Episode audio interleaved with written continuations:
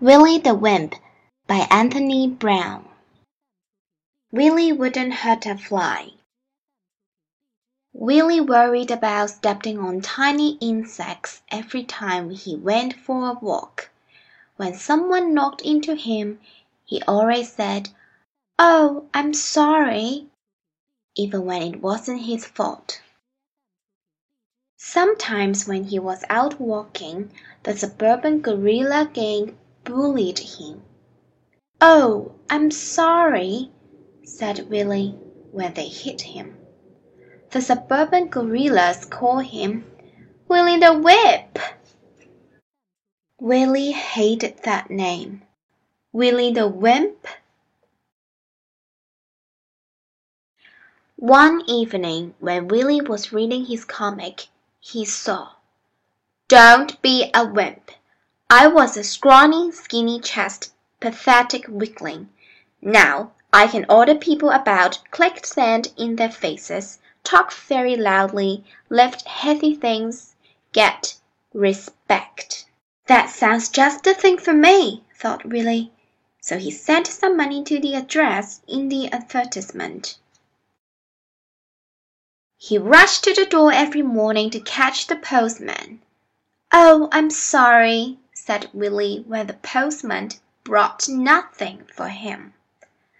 But one day a package arrived. This was it.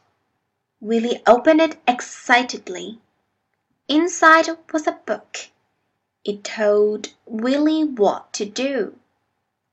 First, some exercise. Then some jogging. Willy had to go on a special diet. He went to aerobics classes where everybody danced to disco music. Willy felt a bit silly. He learned how to box. And he went to a bodybuilding club. Willy took up weightlifting and gradually over weeks and months, Willy got bigger and bigger and bigger and bigger. Willy looked in the mirror. He liked what he saw. So when Willy walked down the street and saw the suburban gorillas attacking Millie, they ran.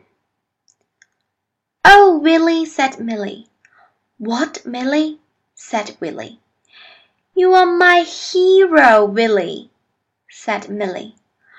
"Oh, Millie!" said Willy. Willy was proud. "I'm not a whip. A hero." Bang! "Oh, I'm sorry," said Willy.